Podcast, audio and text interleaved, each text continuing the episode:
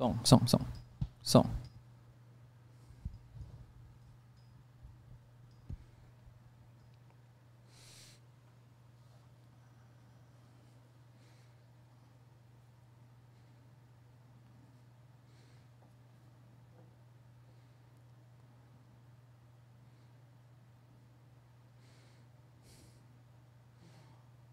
嗯，你送出去的时候要跟我。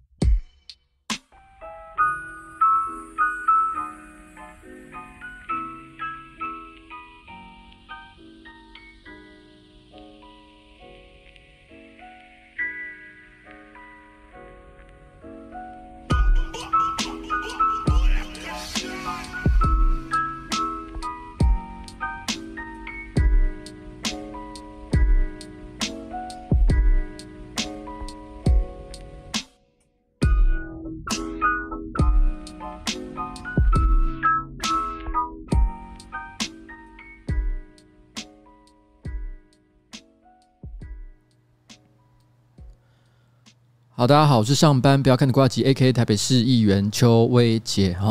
然后今天是我的瓜吉电台 EP 六十一。那呃，把牛奶变成奶油的老鼠，这是我今天的主题啦。但有的人已经猜出来这个主题到底是什么意思哦，因为有人听过这个故事，没听过的没关系，反正节目的后半我一定会讲到，所以大家就稍安勿躁。反正我们。电台的惯例嘛，一定都是闲聊，从闲聊的地方开始。但大家应该会发现呢，我今天的这个场景变得有点不太一样。我自己其实也我我也是，我现在我现在在手机上看了一下我的画面，哇，这个这个光影的感觉怎么好像把我变更胖了？有吗？有有这个感觉吗？好像下巴变得比较圆呢，让我有点，应该没有吧？我跟你讲，如如果今天有任何人感觉到这个这个这个状况的话，那铁定是光影的问题了，好不好？有人说这是在哪，是不是？啊，这是在上班不要看。只是我最近呢特别设置了一个新的场景，其实就在我个人办公桌的对面。然后我们清出了一块小空间，因为我心里想说，哇，每次我的那个那个地方那个小角落弄得乱七八糟的，然后然后每次要搞的时候，这个这个这个问题一大堆，所以我决定不要搞了。哦，这是我们弄一个固定的地方。然后以后直播就是卡在那里，死都不要变，好不好？就是这样。有人说看起来很衰老，看起来很衰老。我我老婆说什么粗糙鬼片灯光，气色看起来很差。哎，好像真的有哎，这个嘴唇是比较偏白了一点点。我想这是调色的问题啦。好了，之后我们再来做调整，好不好？之后我们再来做调整。但本人真的最近状况很好，我今天早上还去运动，OK，然后。肤色很惨淡，我听着都难过。没有，这是日本风格，你们懂吗？就像你看那种美国好莱坞电影，都可能比较呃偏橘、偏黄、偏红一点点。但你看日本电影就比较冷调哦，蓝色、青色的感觉就比较强一些。所以你可以说今天的直播呢是走一个日系风格。好不好？有人说以前的位置呢比较有感觉哦，我知道，我当然懂。我以前会特别选在我个人的办公桌，我就希望制造一种生活感。但我真的觉得哦，每次都你要，因为你知道那本来是我的办公桌，你要把它变成是一个直播的环境，每次都要经过一番的 setting。我觉得我弄得好，我的鸡毛鸭血的，我真的是快受不了了，所以我就决定不要搞了，哦，就弄一个固定的地方。以后呢，就是只要按钮一打开。砰砰，然后讯号送出去，一切都没问题。其实事实上，上个礼拜呢，我跟那个刘冠廷还有这个导演阿瑶的直播啊，其实就是在这里啊，只是说位置稍微有点改换，但是其实是没有变的，一模一样的一个。还有说什么咒怨风，是不是？还有说需要再布置一下，是不是？好啦，哦，我跟你讲，我们目前这个场景呢，其实它所有的这个家具都是由这个。宜得利家具所赞助哦，但是他们并并没有要求我今天一定要口播什么内容啊，单纯只是表达一下感谢。但如果有任何人对于现在我这边的这个布景、装潢、灯光有任何的一些指教的话，欢迎留在下面。那当然，如果你有一些赞助的内容的话，我们当然是更加的感谢。大家可以看到这边，所以我们现在正在招商中，好不好？然后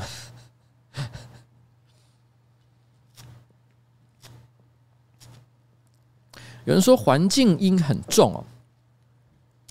对了，因为这边的工程还没做完，之后我想把隔音墙再把它放上去，在我的右手边，因为现在可能会收到一些这个这个冷气音，好不好？哎，好啦好啦，慢慢搞嘛，慢慢搞嘛，好不好？刚讲到那个什么，刚有人讲到说这感觉是咒怨风，是不是？有点惨白，这让我想到我前一阵子在我的 Facebook 上，我推荐了一部漫画叫咒呃咒术回战吧。当然，我讲《咒术回战》，因为《咒术回战》，我觉得最近哦，它的这个人气，因为随着它动画出来，越来越多人关注，有很多人预期它可能就是下一部这个《鬼灭之刃》。那那也也有也有很多人说，哎，如果你要推《咒术回战》，为什么不不？为什么你有没有看过什么《电锯人》之类？当然废话，流行的作品我怎么会错过？每一部我都嘛有看好不好？但是我那时候在讲《咒术回战》的时候啊，哦，我就说，我觉得最近看到《咒术回战》，觉得它挺不错的。在我那篇发文底下，我就看到有一个观众。我就看到有个观众留了言，他说：“他说他觉得哦，《咒术回战》很棒，所以他觉得他讲了一个评语，我觉得评语很有趣。他说他觉得这这部漫画很棒，所以他觉得现现在的这个 Jump 重回了死神和火影的黄金年代。你知道我当场看到整个傻眼哦，腿软。为什么你知道吗？因为他说 Jump 的黄金年代，他居然是指死神的年代。Oh my God！” 这真是，你有看过《黄金圣斗士》吗？你有看过《七龙珠》吗？如果要讲黄金时代，哦，你起码讲个这个这个海贼王吧。居然说是死神，还有火影，火影好一点了哦，火影比较好啊。这是 Jump 的黄金时代吗？这个就让我想起来，我记得我以前看过一部一部短片，网络上的短片，然后那个网络上的短片是那个谁，呃。Michael Jordan，他是这几年拍的，他他应该也是一个有点像可能宣传还是什么之类的行销的一个影片，然后然后他就是在讲说，呃，这个 Michael Jordan 去一个这个美国一个小社区的篮球场打球，那就是拍的有点自然的感觉，就是他跑到一个小社区的球场打球，然后呢，一些年轻人说要跟他单挑，但是他们他们就就。问他说：“哎，你不知道我是谁吗？”Michael Jordan，那年轻人就一副你看我，我看你，不知道他到底是谁的感觉，哦，就觉得哈，Michael Jordan 谁啊？不然来挑一场啦，看谁比较厉害。你知道，看那个短片就跟我看到那个有人在讲说，这个 Jump 上面的黄金时代是死神跟火影的时候一样，你懂我的意思吗？就是这个年代，我觉得如果真的是啊，最近这几年才开始看 NBA 的人。哦，十七、十八岁，可能真的要想回想起，已经一点概念都没有了。可对于有经历过那个年代的人，我们可能会觉得 Michael Jordan 才是所谓的篮球之神。但到底是不是以前的人真的比现在的人强？我觉得这很难说了。这个有点像是关飞，呃呃，不，呃呃呃，张张飞打岳飞哦。这个这个不同时代的人嘛，你要这样比，难说了哦。毕竟那个时代，但是我但是但是你知道，他再怎么讲也是一个时代的一个象征，所以。所以你知道那一瞬间的时候，我就看到哇，居然有年轻人在那边讲说这个 Jump 哦，死神的黄金年代，我就觉得好像是看到一群年轻人在这个美国的球场上看到 Michael Jordan 说：“哎，你谁啊？你谁啊？” 就就这种感觉啦。好了，就这样，好不好？嗯。但是刚刚也提到了说，这个地方其实之前是就上个礼拜直播的地方嘛。上个礼拜我直播其实是在讲找了这个黄信尧导演跟刘冠廷，那他们就是同学麦纳斯的演员跟这个导演。那在直播开始之前，我有花了一段时间，大概半个小时的时间，跟黄信尧好好私下聊了一下。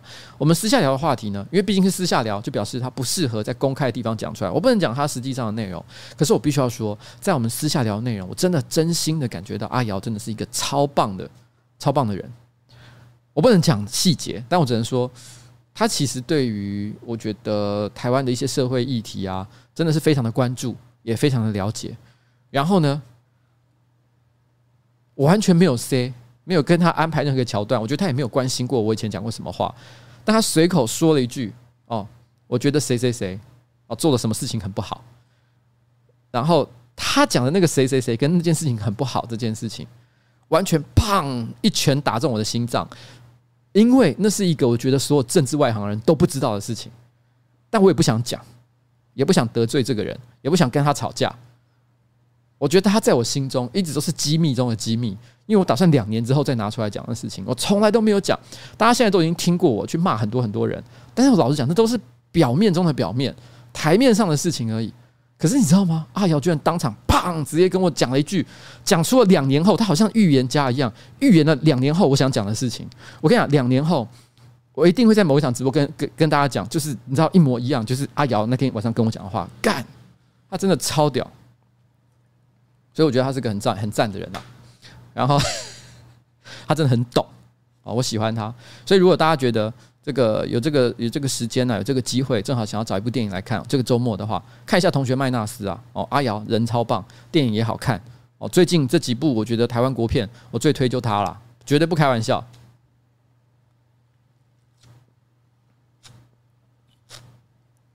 好，但我不能讲他讲谁，好，就这样。两年后大概给你忘了我到底在讲什么。然后我说，那我小学的时候，我以前哦，我一直都觉得自己是一个逃避体育课的人。我小学的时候，我曾经讲过我一个哲学，就是我觉得体育课很浪费时间。我小学跟国中的时候，跟绝大多数的小朋友一样，我们都很喜欢体育课，我们喜欢打躲避球，然后喜欢打篮球，喜欢跟别人竞争，喜欢跟别人比赛。我还记得在国中的时候，这个故事其实我讲过，但我稍微讲一下，就是。我记得我以前国中的时候，然后那个我曾经也很很很着迷于打打篮球，然后那个时候哦，有一个同学，我觉得他篮球打得很烂，但他突然之间跟我讲说：“哎，我觉得你篮球打好烂哦！”我当场生气，我知道我自己不是班上的第一名，也不是第二名，也不是第三名，绝对不是名列前茅。但是一个这么烂打得这么烂，我觉得全班最烂的那个人，居然跟我说：“哎，我觉得你篮球打好烂！”我当然是不服气啊，我就说我们周末来 PK。于是那那个在周末来之前。每一个晚上，我都在学学校的篮球场偷练。我这样偷练了五天，然后到周末，我们真的来对尬的时候，我居然一分还是两分之差输给他了。对方也没有继续嚣张说：“哈哈哈，你看你，你输了。”他也没有，只是拍拍我的肩膀，也算是非常有风度。我也没说什么，我也没没有在那边气气噗噗骂他。我记得都没有，一切就非常冷静。我就默默的摸着鼻子回家。从那之后，我就放弃体育课了。因为我突然之间理解到一件事情，那个、那个、那个东西，就是一个我后来念大学学经济学的时候，念读经济学这门课的时候才知道的一个东西，叫做比较利益法则。就当有一些事情别人做比你做得更好、更有效率的时候，你就不要花时间去做这件事情。所以，我国中之后，我就不太在意体育课这件事情，能翘就翘，不上就不上，我也不参与任何的竞赛，我顶多就是在旁边加油打气。真的，我就是做这件事情而已，完全。哦，然后你知道吗？很多人都知道我念台念念过台大，大四的时候被退学，所以我其实没念完。但是正常来讲，大学其实体育也是有必修呃必修呃必修学分啦。我忘了是多少，反正简单来讲，就是大一大二你多少都还是要修一点体育课就对了。那我都已经读到大四了，理论上来讲，多少也修一点体育学分吧。绝大多数人都是趁着大一大二赶快把这个修完，没有，我都已经读到大四了。我体育学分还是零，因为我那时候就是抱着一种能闪则闪的心情，所以就是说到我被退学以前，其实我大学的体育课学分是零，诶，你就知道我逃避体育课到了什么样的程度。然后我真的对于体育课哦没有什么太大的兴趣，因为我觉得我像我这样的人，专心读书就好。这真的是我小时候的想法。但是我觉得这个也许就是我小时候抱着这种这种偏差扭曲的想法，所以导致我长大了之后就好像是受到惩罚一样。现在突然之间开始要补上体育课，整个抓狂哦。去年的时候上班不要看，跑去干嘛？什么澎湖马拉松哦？虽然我是没参加了，但是也跟着跑了，跟着跑了一大段哦。我说练习的时候，然后然后呃，这过程期间哦，各式各样的一些体育的一些活动。那我也是差不多到了差不多三十几岁的时候，开始去滑雪啊、冲浪啊，然后这个这个溜滑板啊，哦，滑雪我就去了八年。不过这都这些都是基于兴趣所为去做的事情，所以我也不真的觉得他辛苦。但说真的，最近这段时间我真的觉得有一种体育课上过头。你知道我上个礼拜，呃，那个应该在 Podcast 里面就有提到，就说其实我。就跑为了，因为要一日双塔嘛，一日双塔他妈这爆干难的一个一个一个这个单车行程，就是总共要在一天之内，二十四小时之内冲完这个这个五百二十公里，二十四小时不能睡觉哦，就一路一直往前冲，从基隆哦富贵角一路冲到这个垦丁的鹅銮鼻，一五百二十公里，砰，整个穿越整个直线，台湾的直线，西半侧的直线，这样冲过去。二十四小时，这很难啊！所以我最近就开始训练。上个礼拜二呢，我就跟着一群这个这个单车高手一起去训练。然后 曾佩仪说：“哎，其实我也是，所以我之后都不唱歌了。我懂来自小学的阴影。”OK。然后，然后我上礼拜因为我在 p a r k e t 有讲，所以我就不不讲太多了。反正我简单，我就是先去做了非常这个严酷的训练，回来之后全身腰酸背痛，但这件事情并没有结束。到礼拜四的时候，哇，惨呐！又去跟呃拍了一部，我不知道能不能讲，应该也没有不能说。但是因为是别人家频道的片子，反正某一个频道哦，每年固定要拍的定番，就去年我们也有拍的一个跟运动为主的，以运动为主的影片哦，也是去拍了，然后也是去拍，拍了一整天，早上七点钟。拍到晚上七点钟，整整十二个小时，毫不间断的进行各项运动竞赛。然后呢，你知道礼拜二的时候去骑单车，累爆；礼拜四的时候运动会。然后，哎哎，等等下，不是，等一下，不是，就是礼拜四的时候拍呃呃运动节目。然后，等一下，等一下，等一下，好，不管了哦，反正就是就是就是就是去，然后。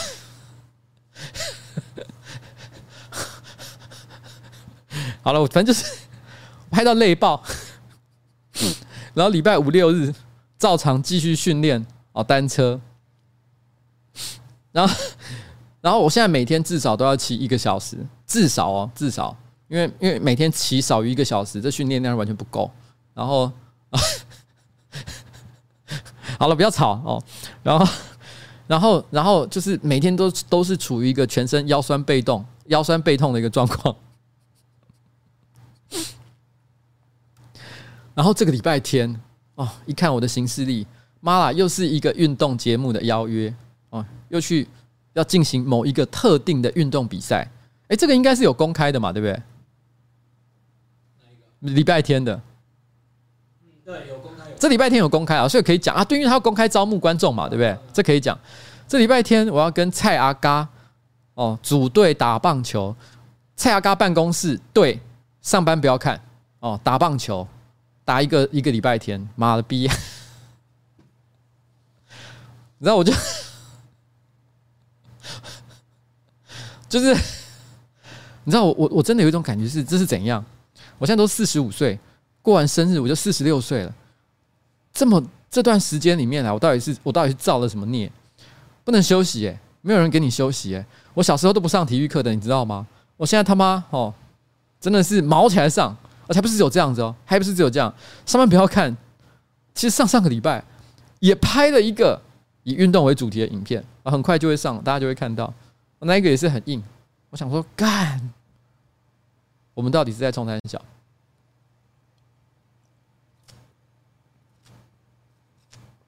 哎，鹿太郎牧场牧场说什么？老板黄杰买不到大港开唱的票。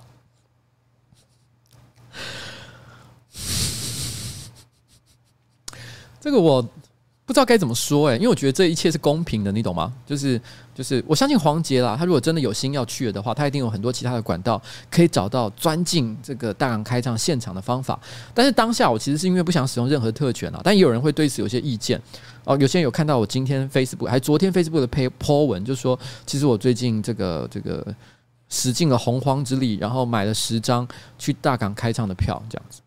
我没有用任何的特权，就是上网跟着大家抢，一起去抢哦，抢首购。那也有观众可能就会讲：“哎，你怎么你怎么不用特权？用特权起码不用跟我们抢啊！结果我们想买都买不到啊！你一个人就买了十张，其实也不是我一个人买了十张啊，是因为我希望所有的这个这个助理都可以一起去，我们的政治团队一起过去。所以呢，我们在开卖的那一瞬间，所有的人都抢，一起抢票啊！每个人抢两张哦，然后呢，就是看我们能凑到多少人。最后我们很很幸运的。”十张票买齐，所以所有的人都可以到。嗯，就这样。好了，所以这是这是这是听到黄杰买不到，我个人也是觉得为他感觉很心痛。我没想到为什么会这样子哦，因为我发了那篇文，我发的有一点点挑衅。我在 Facebook 上那篇发文，我特别有写，我就写说什么？我写这个，不管是哪一个议员来咨询呐，哈，都阻止不了我去大港开唱了。为什么我会讲这个呢？是因为其实我之前呃，像我啊，陈柏惟啊，哦，我们有去大港开唱做表演嘛，在上一届的时候，就是两年前，呃，就前年哦，我们有去做这件事情。那我们的表演呢，都受到很多这个高雄市议员，尤其是国民党的市议员的批评哦，都把它拿来当成一个质询的题目，不管是截取我们其中的一小个表演片段，或者是引述我们所说的话，然后拿它来当做是大港开唱，还有我。或者是陈柏惟非常低俗、没有水准的一个借口哦，所以今年我就想，那我也不要去麻烦大港开唱的人啦哦，还在那边哦弄了一副好像我们关系很好一样，千万不要哦，其实也没有，没有真的什么好的，我就他妈就是要去大港开唱，我就是喜欢音乐季，我他妈就是要到现场，然后不使用任何特权，我就跟一般民众一样靠买票进去的，怎么样？所以现在还要说我什么吗？OK，就这样，大概是这样啦哦，好。所以非常的开心哦，就买到票了。哎，所以我只要说啊，最近真的是一直在上运动课。我今天其实也有去，也有去骑单车。我今天早上骑单车的时候，我去那个河滨公园嘛，啊，绕绕个几圈这样子。然后，然后因为固定，因为今天真的时间很忙，晚上还要直播，所以没办法再多练了。所以我想说，去河滨骑个一小时。然后，当我骑河滨的时候，骑到有一段，它是有一个稍微比较陡的一个小坡，我必须要冲上去。那当时我就觉得，就是就是就是慢慢的哦，就把它骑上去的话，哦，有点太没劲了，因为它那那一段坡虽然有点陡，可是很短，所以我决定站起来抽车。大家不知道抽车是什么？抽车就是你在骑脚踏车的时候呢，人整个直立站起来，然后呢用力的踩踏，然后冲上去。通常你遇到陡坡的时候，你用这个方式呢，会踩得这个特别有效率。哦，那但是也蛮累的，所以一般来说，如果今天你要从头抽到尾的话，你真的是要受过非常坚强的训练，然后体力也非常的好。但因为那段很短，所以我就觉得我就直接抽上去就好了，还可以顺便学那个很知名的漫画，有一个单车竞速漫画，它里面的男主角就很喜欢一边抽车一边在那边唱《公主公主》这首歌，Hime Hime。哦，对，我那时候就想说，我来给他抽车冲上去，砰，然后然后我就要给他冲上去。就冲上去的那一瞬间，我不知道大家知不知道这件事情。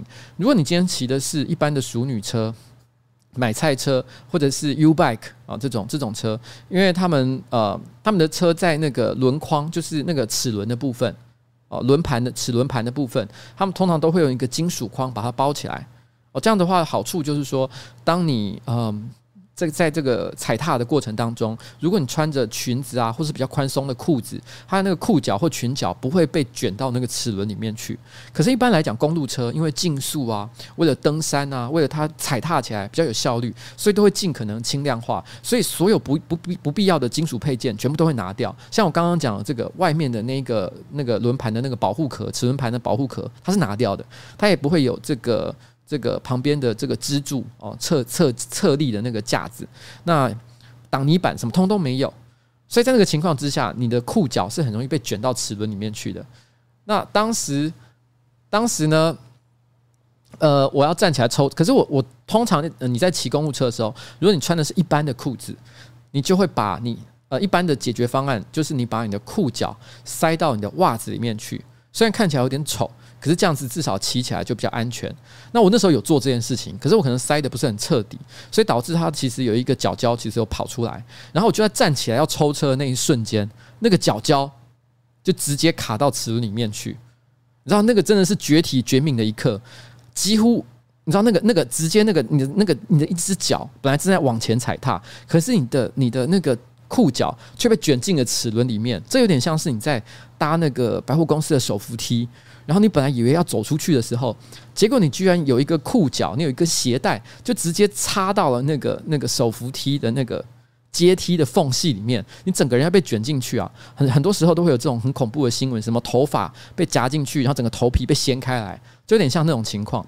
我当场就干卡进去的那一瞬间，整个吓到，身体被往后用力一拉，整个整个脚踏车差点都要翻倒。哦，然后。但是这不是，但是但我后面有一台那个那个机车紧急刹车啊！我听到那“滴”的声音，因为他整个吓到，他说这个人是怎样，要直接这样后空翻回过去这样。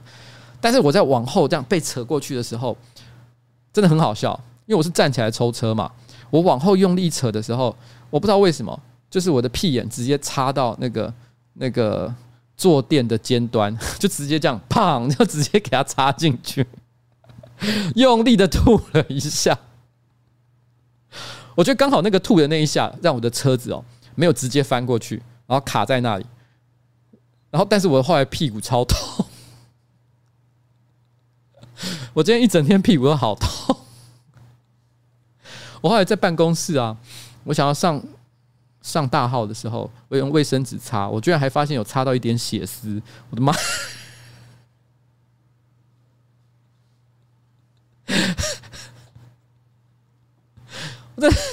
我真，的是，我也不知道该怎么说了哦，就是人生就是充满了各种这个这个神奇的插曲。那后面那一台，我我今天是在这个士林那一带哦发生了这件事情，所以有一个单车骑士直接从背后见证了这一切，看到。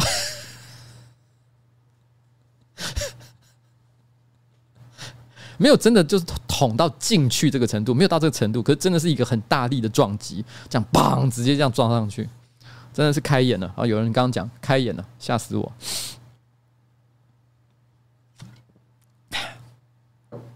那我今天啊，为什么单车会一路骑到士林去？其实是有原因的，因为我最近这一个礼拜。接连的各种大型的体育活动，然后又一直在练车，练到我全身肌肉酸痛，所以汤马斯就说啊，他有点担心我，他就觉得说，哎，他觉得我这样子弄下去，搞不好会运动伤害，不太行，所以他就特别安排了一个其实认识的整复师傅啊，就整复就是那种复健。的那种推拿哦，整复的这个专家，然后让帮我去做一些这个调整哦，骨盆腔哪里歪了啊，调整一下啊，然后做一点肩颈的放松啊，哦，类似像这样的一些工作。那还有特别找了一个工作室，不过讲起来很好笑，因为他其实找的是一个非常专业的整复师傅，而且是个男生哦，他有受过非常严格专业的训练，然后才出来开业做这件事情。可是因为呢，他刚刚开业，然后呃，他还没有自己的办公室。所以呢，他暂时哦，就是因为他现在他，因为他现在还没有这个正式啊，就是把他的那个那个办公他的那个工作室给整整理好，所以呢，他其实是借用了他妈妈的这个这个这个工作室，哦，来帮我做做一下这个这个附件。那所以他妈妈的工作室，我不能讲全名，他就叫叉叉美容护肤中心。所以汤马斯就跟我说：“老板，我帮你安排了一个一个复健疗程，然后，然后，然后呢，然后呢，你就到这里去。他给了我一个 Google Map 的地址，叉叉美容护肤中心。我说：干你老师，这是什么东西？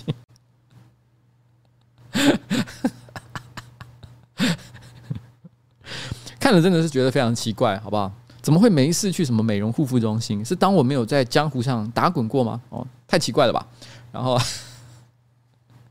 好了，开玩笑的，其实是很正常的地方了，没有没有在干嘛。但我当下是看到那个标题的时候，真的有种，哎，你不是说安排我去做复健，怎么什么美容护肤中心啊？这这这不是，这这这其实不是那样吧？哦，然然后，但去其实就是正常了，正常做一做。但我在这个整复的过程当中哦，有人说会被杂志偷拍，对不对？哎，我也我说真的，我那时候也觉得有点担心，因为他真的就写一个“叉叉美容护肤中心”嘛，然后他就看到我走进去，然后正好就是一个记者经过，然后直接把它拍下来，就是就是因为那是中午十二点左右的时候的事情，大家中午休息的时间，就是就是。那个台北市议员邱威杰，然后在光天化日之下，然后直接踏入美容护肤中心，然后接受这个接受这个这个这个招待哦，好扯啊！但不是重点了啊，重点就是因为现场他们就是会会治疗的时候，他就可能按摩你的背部嘛，那他按一按，你觉得说哇背很紧啊，然后看起来这个这个感觉这个筋肉啊都非常的硬啊什么之类的，他就他就说了一句话说：“哎呦，你最近压力很大哦，是不是很疲劳啊？”当然，废话，做台北市议员哦，又有这么多事情要搞，谁不疲劳，谁不会紧张？所以我当然说啊，对啊，最近真的工作压力很大。可是后来压完了之后，我回家，我是真的觉得蛮轻松、蛮舒服的，效果非常好。但是我突然转念一想，其实从小到大，我也去过很多按摩的地方，然后呢，这个这个整体复健的场所，每一次这些师傅都会跟我讲说：“哎呦，摸一下我的肩膀，摸一下我的背，你最近压力很大哦。”是不是很紧张啊？是不是生活很压力很大啊？是不是工作太疲劳啊？哦，怎么样？怎么样？怎么样的？我每次当然都觉得，干我人生就是这么累嘛。我每次哪我哪有不累的？所以每次都觉得他们讲得很准。可是他们每次都这么说，我突然就在想，该不会所有的整副师傅看到任何的客人都会说：“哎，你最近很累哦，压力很大哦。”废话，每个来的人都嘛压力大，都嘛是睡不好哦，都嘛是有各式各样的这个困难才会来啊。所以他讲这句话。就跟你去这个这个这个这个一楼一凤，然后小姐跟你讲说：“哎呦，这个好大，怎么那么大？”感觉是一样的意思。然后或者是最后的时候跟你讲说：“哎，怎么这么多？怎么量这么多？”感感觉感觉是不是一样的意思啊？是不是他跟所有的人都会讲一样的话？就是“哎呦，怎么那么累？”没有啦，我说真的，我是觉得我真的做完之后很舒服，我也觉得非常感谢，然后以后还会再去。但是，但是真的，今天在路上的时候，我真的忍不住就在想，会不会这一切就是套路的一部分？我自己这样觉得啦，我也不晓得。哦，我这突然之间想到。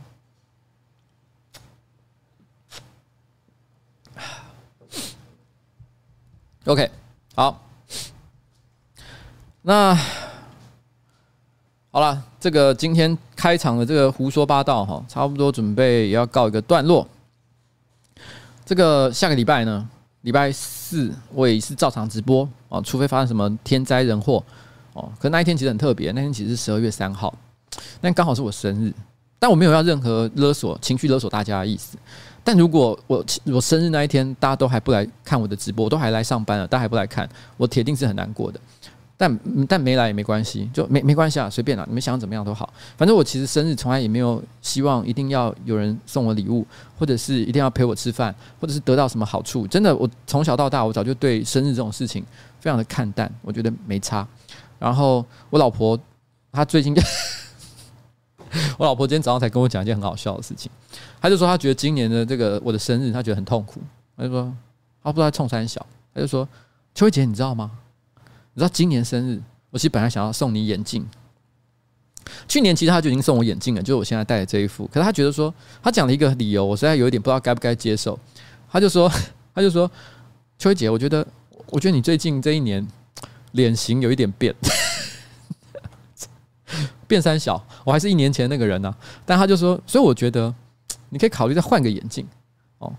但是结果你们这几天竟竟然接了。他看了我们的上班不要看的影片，然后就在那边讲说：“哎，怎么居然是 On Days 的叶配，还 On Days 还送了我一副眼新眼镜。”然后他就觉得说：“干，那这样的话我还送眼镜，是不是很奇怪？搞不好还让我们的叶配厂商不开心，因为买的厂牌不一样。结果居然哦还戴了别人的眼镜哦，没送哦。所以，所以我老婆就说这样干后哦不好。”然后我老婆呢，后来又想了另外一个东西，她就说：“哎，不然这样，不然这样，那个最近哈，就是那个叫什么，那个，因为他他后来本来他说他想到另外一个东西，就是因为我每年冬天我都很想吃麻辣锅，可是麻辣锅这种东西哦，跟那种涮涮锅、小火锅那种一个人吃的有点不一样是，其实麻辣锅基本上都是要一群人去吃，你最少要两个人吧，你才能开得了一锅嘛，不然你很难点。那可是我老婆不吃辣，呃，谢谢智罗跟翻译哦，哦，我老婆又不吃辣，那所以呢，我每年冬天我都找不到人陪我去吃。就很，因为我老婆自己都不陪我吃了嘛，所以我老婆就心想说啊，不然这样好了，今年的生日，她就特别陪我去吃麻辣锅，为了我，然后一起去吃辣，这样，她本来心里是这样想，结果没想到，上班不要看，下礼拜一起约吃麻辣锅，我还问我老婆说要不要一起去，我老婆听到晴天霹雳，她就说干，那所以我到底要送你什么？我本来说陪你一起去吃麻辣锅这件事情，结果上班不要看也做了。那我到底我还剩下什么可以做的？真是找麻烦呢、所以我早上就跟他讲说，没事啦，随便啦，我生日都没有再过的啦。反正说真的，就算我生日的时候大家都不来看我的直播哈，我上班那么辛苦，我也都觉得还好啊。你觉得我会 care 吗？我不会 care 啊，不好？不会 care，好不好？就这样，就这样。哦，我们接下来休息一下下，等一下进入下一段。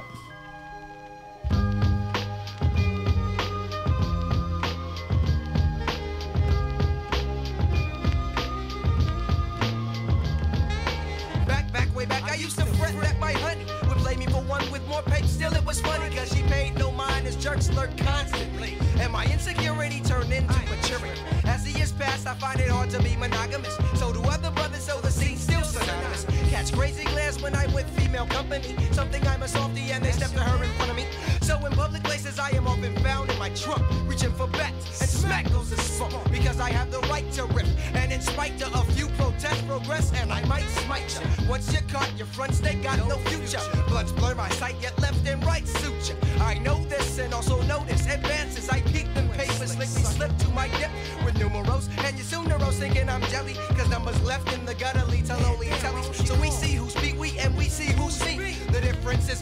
me slipping while I'm skin dipping. Grips and grips of chumps my way. Slump from bat bumps on bumps cause I flake. So white lake cause Tajay has to flip. I found mine, so find your own companion.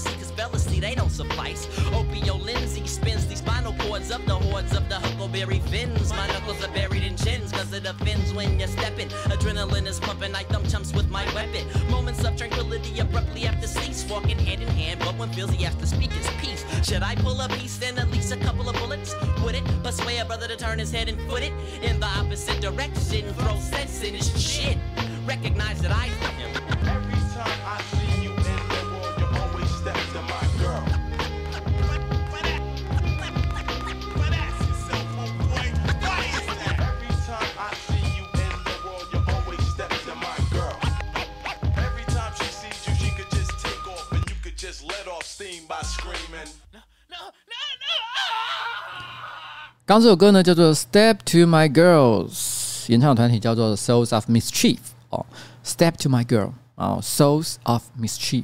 然后刚刚有人问说：“哎，我今天在喝的是什么酒？今天我在喝的这一杯啤酒呢，没有任何业配哦，随便，只是随便聊聊。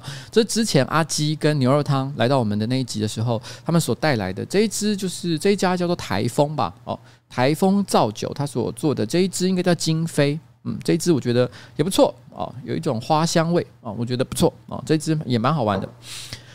嗯嗯嗯嗯嗯嗯嗯，然后还有刚刚哎，我有一个叫做做智罗吧，智罗他说哎，玻璃蛙你够了哦，生日开心点有啦，我很开心啦，但是我其实也还没有生日到啊，你知道我现在讲这个也太早了吧，我也没有要干嘛，我今天真的就就只是提一下，就想到正好想到这件事情嘛，OK，好了，这个，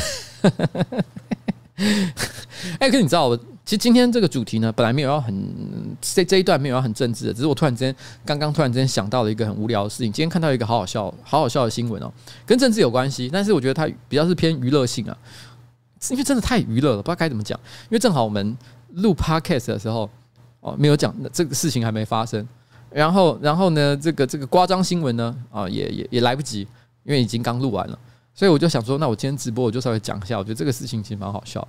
就是之前不是有发生这个高嘉瑜，那他他就是那个有一张照片拍放放他家里，然后说很小很乱。当然，为什么会一开始会有放这个照片？起因是因为有些人质疑说他他在打房嘛，但是你是说他自己是无壳瓜牛，但是他明明明就是。名下有房子，但这个东西我觉得不是很重要了，不是我今天要讨论的重点啊。这个东西孰是孰非，不是我今天要讨论的重点，因为这不是娱乐的部分啊，这是吵架的部分。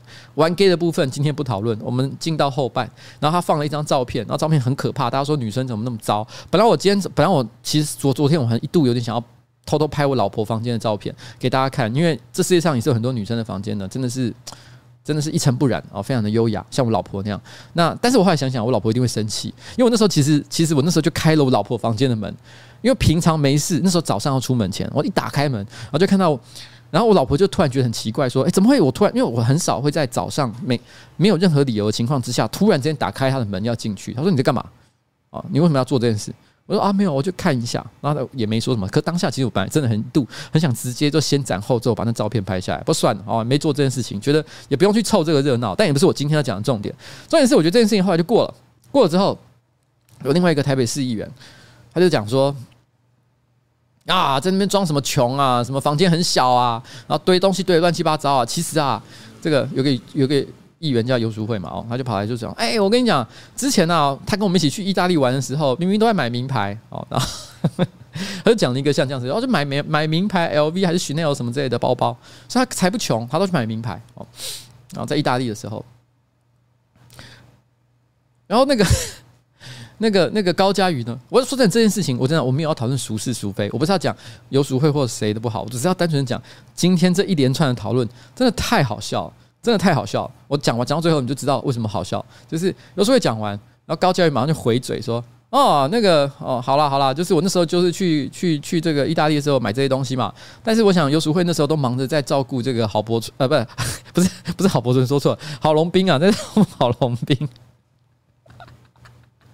以防大家不知道这件事情，就是虽然这个东西查无实证啊，苦无证据的一部分，但就是也曾经有人的确有说游淑慧，因为也曾经有这个这个媒体爆料，就是游淑慧跟郝龙斌好像有过一些私下的往来哦，有像这样的一个事情，就之前的台北市市长，所以他就在那边立刻回嘴，他说啊，那个那个哈游淑慧哈，那个那时候都在忙在照顾郝龙斌，哇干直接回嘴，我那时候看到眼睛凸出来，心想说哇这个高嘉瑜战力惊人啊。然后，但是没想到，因为他讲完之后，我想同党的同志当然也要再回嘴回去嘛，不能只有让游淑慧一个人在寒风当中这样被人家被人家骂，所以呢，立刻我就看，就是很多很多人，很多人就是其他国民党议员，因为可能之前也有跟高嘉瑜一起出去，然后纷纷拿着当年的事情开始在讲他。那个有一个叫 有一个叫王心怡的，我觉得这好扯，我这个一定要念出来，我真的是笑死。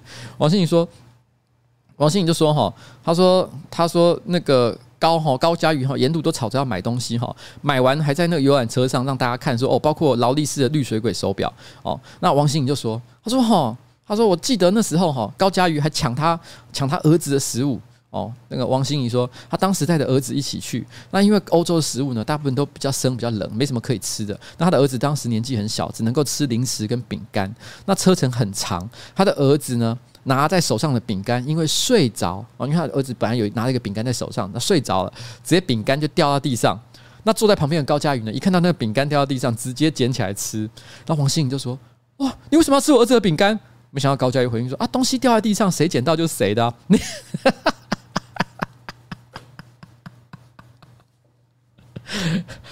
这到底是什么荒谬 的新闻？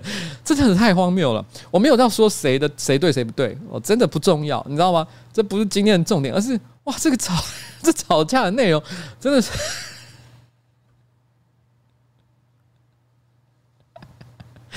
那我觉得这个这个王议员呢，他真的是护子心切，觉得他的食物被人家抢，有一种好像。好像大家是生活在什么蛮荒野外，然后可能飞机失事，然后大家掉在这个一个无人的森林里面，不好不容易幸存了，手上只有一些就是仅存的干粮。那儿子呢，好不容易抢到一块饼干可以吃，可是因为一不小心饼干掉到地上，然后这个这个高嘉瑜立刻饿虎扑羊，然后抢拿上去抢，然后呢他说：“哎、你怎么可以抢我儿子的饼干？”他就说：“哼，掉到地上的东西，谁抢到的是谁的？这是什么东西？这是什么？这是什么？”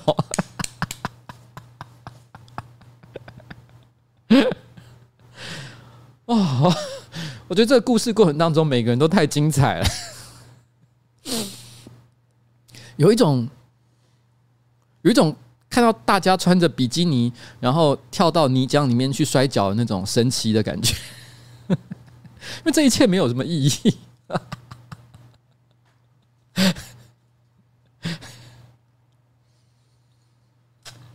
好了，我只是单纯的。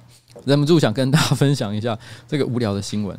那、那、那、那其他的我在 Podcast 有讲了，大家可以再去 Podcast 听哦。但是 Podcast 没有讲到这一这一 part，因为这个是刚刚火，这个这个热腾腾，然后呢，这个傍晚才出来的新闻。我看看到的时候，我整个笑疯，心想说，干真的太屌了，这些人。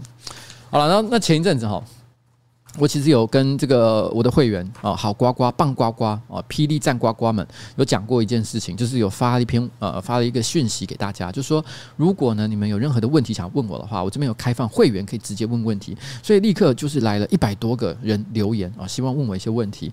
那因为一百多个留言真的没办法一次把它回答完，所以我会每一次这个电台的时候，或者是开什么陪你上下班啊之类的时候，我会挑一些问题出来回答。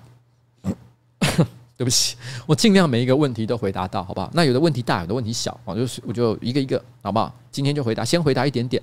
那第三 part 才会进入我们等一下这一段完了之后，第三 part 就会进入今天的主题。都已经十点多了，我才说还没到主题，吓死我！他说：“瓜吉啊，我想我想请问哦，说这个如果结婚了，但是由于宗教理念不一样哦，这个是一个叫做睡到成自然哦的人所问的哦。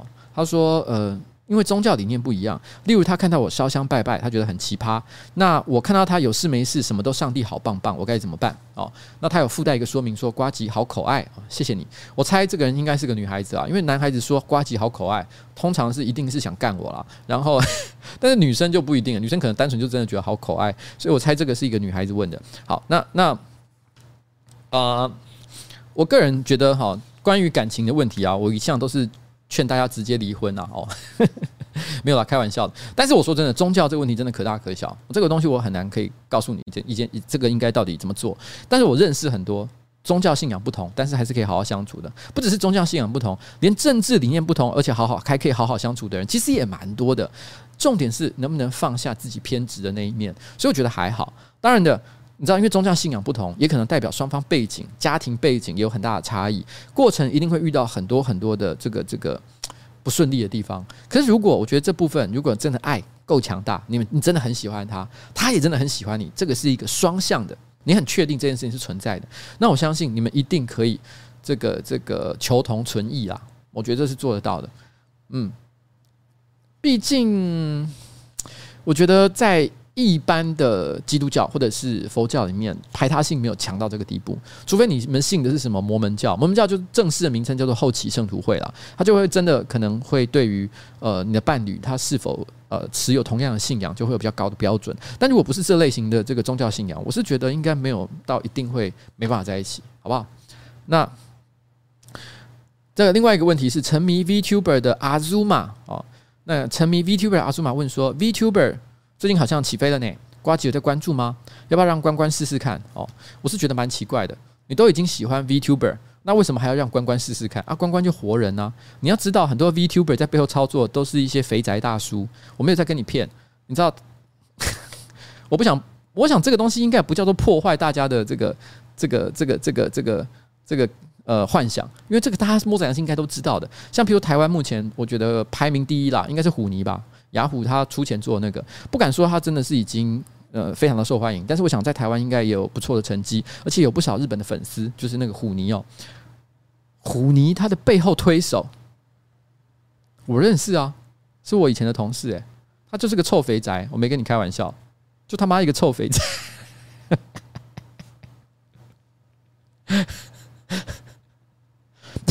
结果你居然说。哎、要不要让关关去试着当 VTuber？他就关关了，干嘛去当 VTuber？有啦，哦，当然有关心啦。我只是跟你讲一件事情，就是我觉得喜欢什么都很好哦，就这样。我觉得你的兴趣很棒。然后 有人说第一名是什么？萧伯吗？My God！哦，我不知道，其实我不在。好了，可能是新的，有可能厉害的，好不好？然后。有时候萧伯，萧伯，我不知道哎，那可能我没注意到。好了，这真的对我来讲是另外一个领域。OK，虎尼真的很棒，很可爱。工作工作人员都很专业。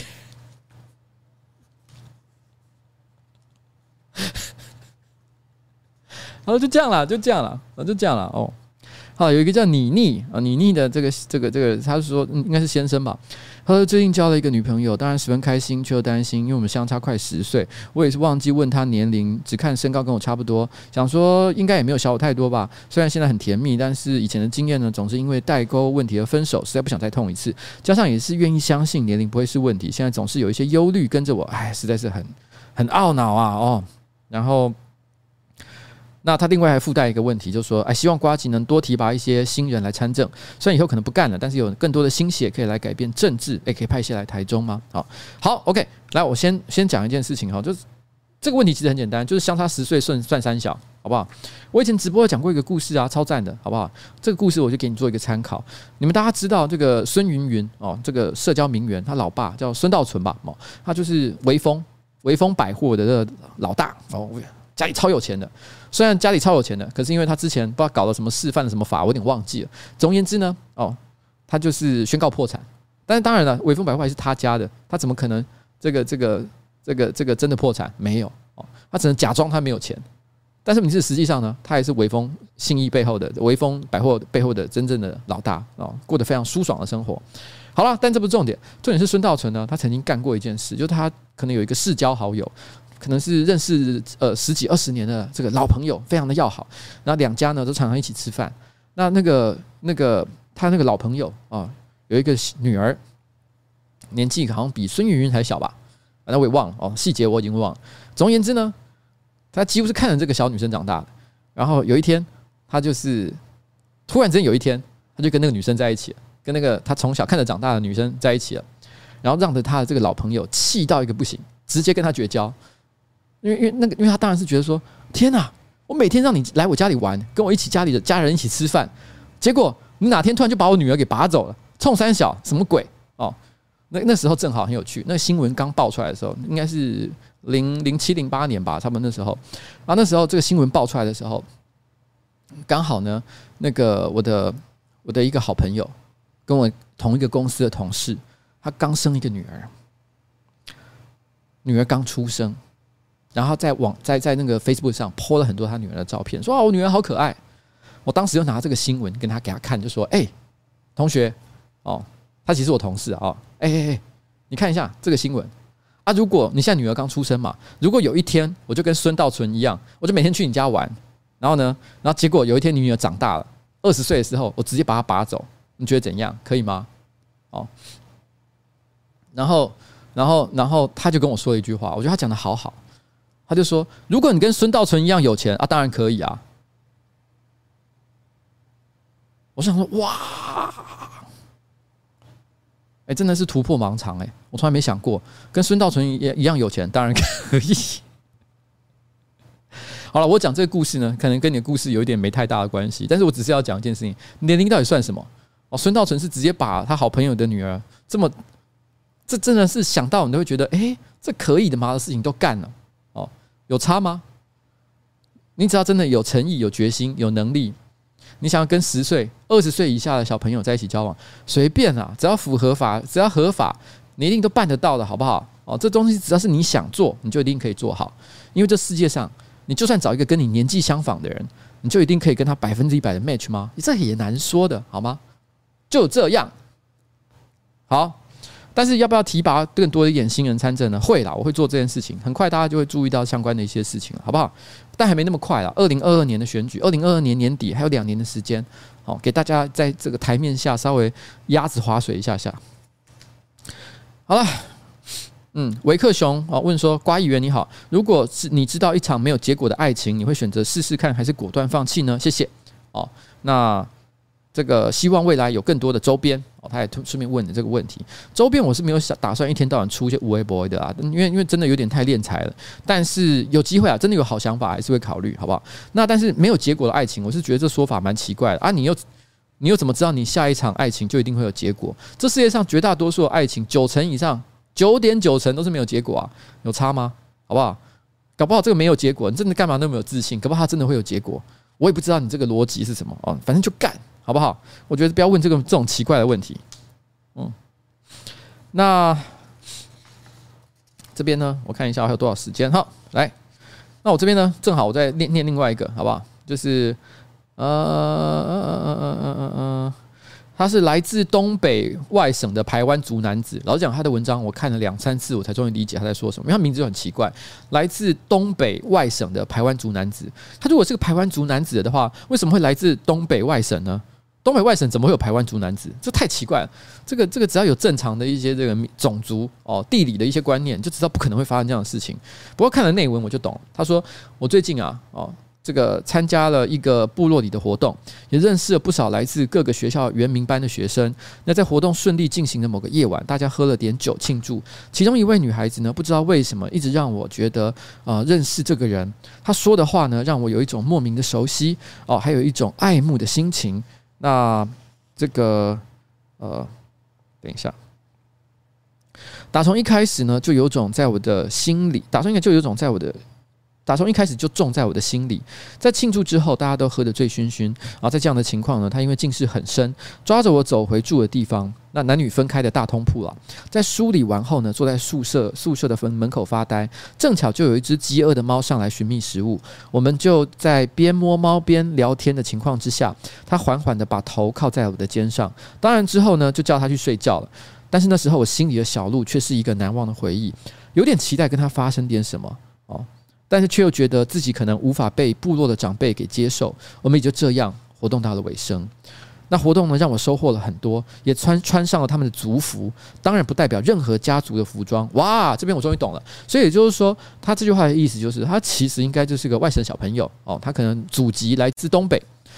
那他因为某些原因哦，认识了一些原住民的朋友，其中他正好可能喜欢上的这个女孩子，就是排湾族的女孩。所以呢，他自自称自己也是排湾族的男子，但其实他不是，他就是来自一个他妈的莫名其妙的一个外省，东北外省的一个小朋友。在途中呢，也有长辈帮我穿衣，让我知道我真的变成他们的一份子，也很感谢他们就这样送我衣服，还有满满的回忆，跟一场还没开始就先结束的爱恋之心。但他后来又留了第二次，隔了一段时间之后，来自东北外省的排湾族男子二。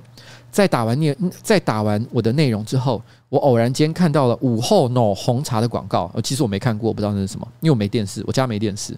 就突然想起，确实在想着他的时候，我穿裙子也不觉得冷。哦，因为可能是原名的这个传统服装，他其实男生呢是穿裙装的，但是他说在想着他的那一瞬间，他一点也不觉得自己冷。OK，我懂，因为你知道在你的下半身有猛烈的血液正在循环当中，对吧？我想你是要表达像这样的意思，真的是太坏了哦。用这么含蓄的方式来表达你的性欲，我觉得是非常非常厉害的哦。然后，但是呢，这个这个刚就有观众就讲到了，你知道吗？其实我我因为这首歌呢，其实我放过，我没有很想要再放，但是呢，都讲到这件事情啊，你知道，这这一定就要放这首歌啊，放一下下，放一点点，放一点点。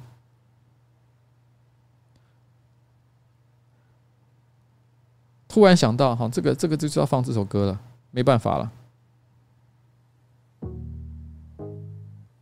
阿爆跟这个李英宏的无奈，他讲的就是这个心情啊，一模一样。你有没有听过这首歌？没听过，赶快去听，赶快去听。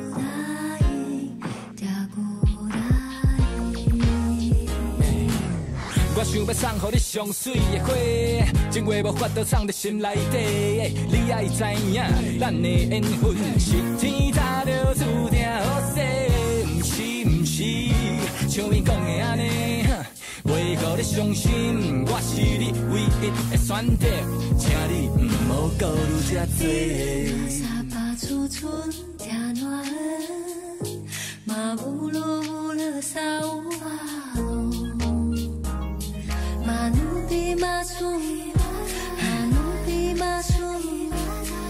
不知影什么叫做丁马苏，只知影为你饲玫瑰的人忙叔叔。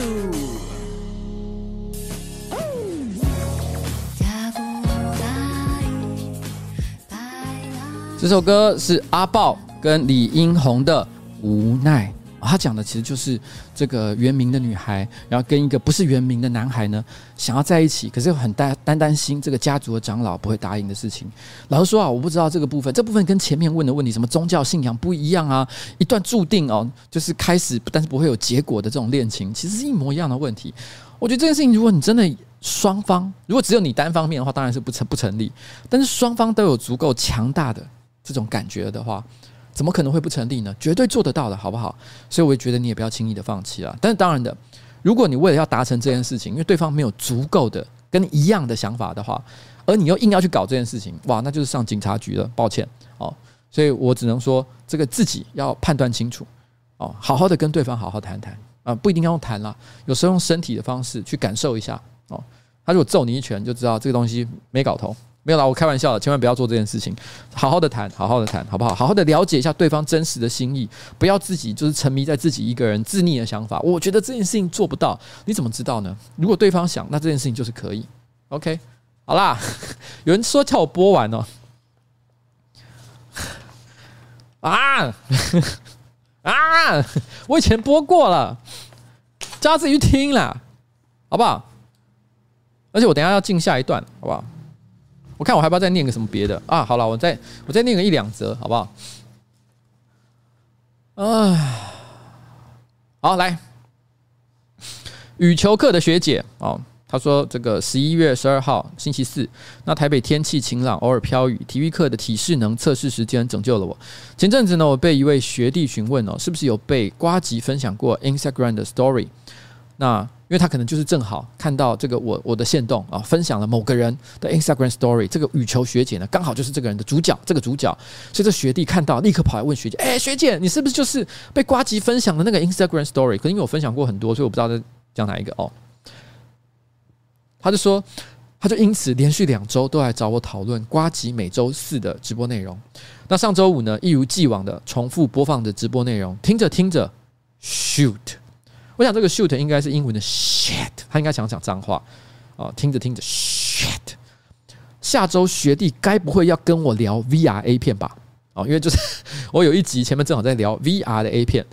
所幸呢，今天天气晴朗，在测试体适能测验后，这个没有多余的时间闲聊哦。他说幸好哦，那个时候就是天气晴朗，所以测试完体适能测验之后，那。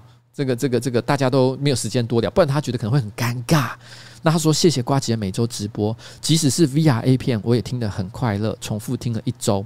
那她的男朋友说：“哎、你是瓜粉吗？”我男友问这个女孩子，她说：“我不是，我只是好瓜瓜。”赞！我跟你讲，其实这个故事呢毫无重点，我只有要讲一件事情，就是这个羽球课学姐，她说：“哈，她说 她的最后一句话，男友问她说：‘哎、你是瓜粉哦？’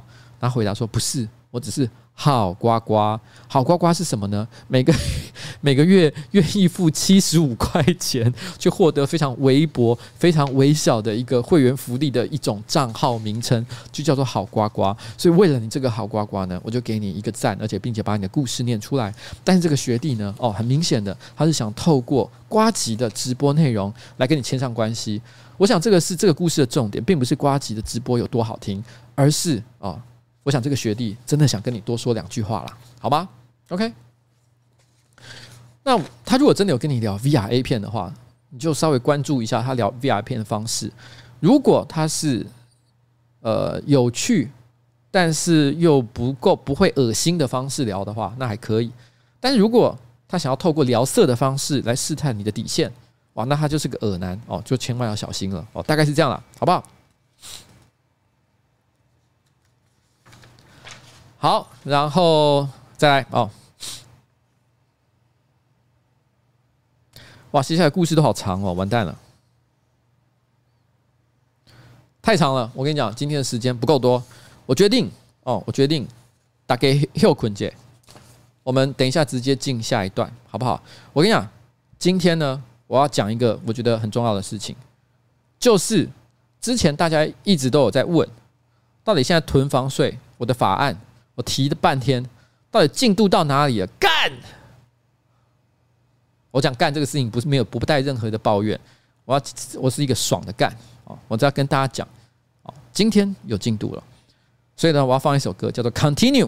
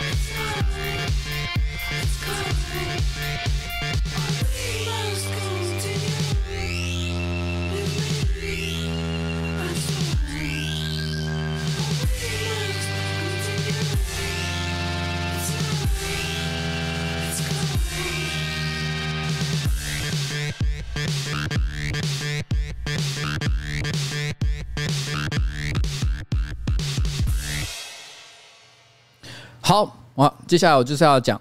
因为我觉得这个事情呢，虽然我前面都说啊，我懒得讲什么政治啊，跟大家讲说什么高嘉瑜怎么样，没有啦，我没有要讨论那些事情，不是很想讨论。但是问题是我今天真的忍不住，我一定要讲，因为这礼拜其实囤房税的提案终于有了一个我觉得算是蛮实质的进展，我觉得真的是，啊啊啊！好，刚那首歌我还是要介绍一下，Mini Tell Rose 的啊，M M I N I T E L R O S E，Mini Tell Rose 的 Continue 继续。We must continue，我们一定要继续干下去。We must continue，啊这感觉啦，好不好？OK，好，我现在要说了。其实这其实说真的，我们总共哈，这个一路哈，真的是这个提案哦。命运多舛，那中间发生很多事情，前面发生很多事情，在很多不同的直播影片里面，其实都已经提到。我不讲太多的细节，我只讲，其实去年十一月，我就讲个大概梗概。去年十一月，其实我们第一次提关于台湾囤房税的这个台北市囤房税的这个提案。这囤房税提案呢，其实我现说它的内容。哦，没有涉及到太复杂的地方。我想就是针对比较没有争议的部分，先针对新成屋，也就是假设我建商盖了一个新房子，那租税优惠期，因为以前租税优惠期是说，它它之前的规范，现在的规范啊，应该说现在规范是三年，还有三年的时间可以慢慢卖。如果他觉得现在价钱不好，他不用降价，反正租税优惠很多哦，租税优惠很高，所以他就可以，他没有任何税去逼他一定要把，因为税交的很少嘛，所以他可以慢慢卖。可是我希望把租税优惠期改成只剩下一年。然后呢，而且租税的这个税率也提高，使得这个建商开始有压力，觉得我非得要提早卖出去不可。那如果不赶快卖出去的话，又卖不掉，税金又要加高的话，那该怎么办呢？我只好降价。这是我认为比较没有争议的，在所有跟房屋税有关的调整里面，我觉得最没有争议的一个部分。但是问题是，这个今年哦，那因为这个东西呢，因为台北市政府的另外一个提案，提案内容跟我一模一样，只是在于税率。哦的调整方式略有不同，那为什么市府会提对岸？他没有任何跟我要较劲的意思，单纯的就是因为呃，他们觉得可能也也要提一个他们自己的想法。我觉得在基本的精神，双方是一致的，我们两个是合作的关系，只是他们提的税率的趴数跟我有些不同，我们各在某些地方比较严，我各我们各自有些地方比较严厉，也有一些地方比较宽松哦，角度不太相同啊，但不重要。我觉得双方谁过都很好，反正意思是一样的。但是那个时候呢，议会的意意意见是说，既然市府要提对案，我们就要等市府的对案一起过，才能够审我的法案。当然，老实说啊，没有说一定要这样。我认为这个事情呢，多少也是有一些，也是一个推脱的借口。可是我觉得没关系，希望这样，我们就照这样干，我们照规矩干。那市府呢，其实在去年哦，我十一月先提，他十二月马上就跟着提了，那隔差不多到一个月时间，结果没想到一路去年他第一次提，他就被搁置。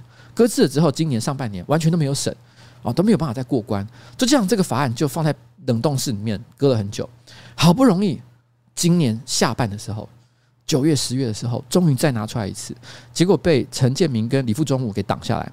当然的，哦，这个事情呢，我跟李富中武跟陈建明都已经好好的沟通过了，关于我跟他们之间的冲突。